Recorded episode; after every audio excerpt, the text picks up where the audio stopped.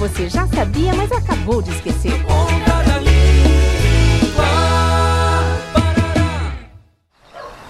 Ô, baleia! Baleia! Volta aqui, baleia! Ô José, melhor parar de pescar um pouco. Já tá até chamando baleia aí, ó. Que nada, Antônio. Baleia não da minha cadela. Ela saiu correndo, eu tô atrás dela que nem um louco. Baleia? Você conhece essa personagem?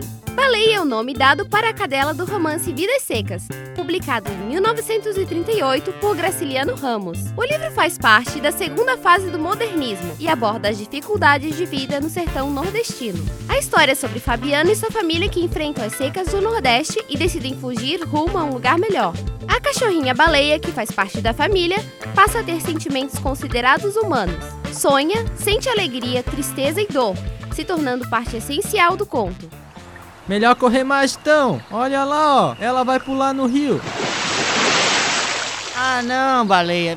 É, nego. Essa faz jus ao nome.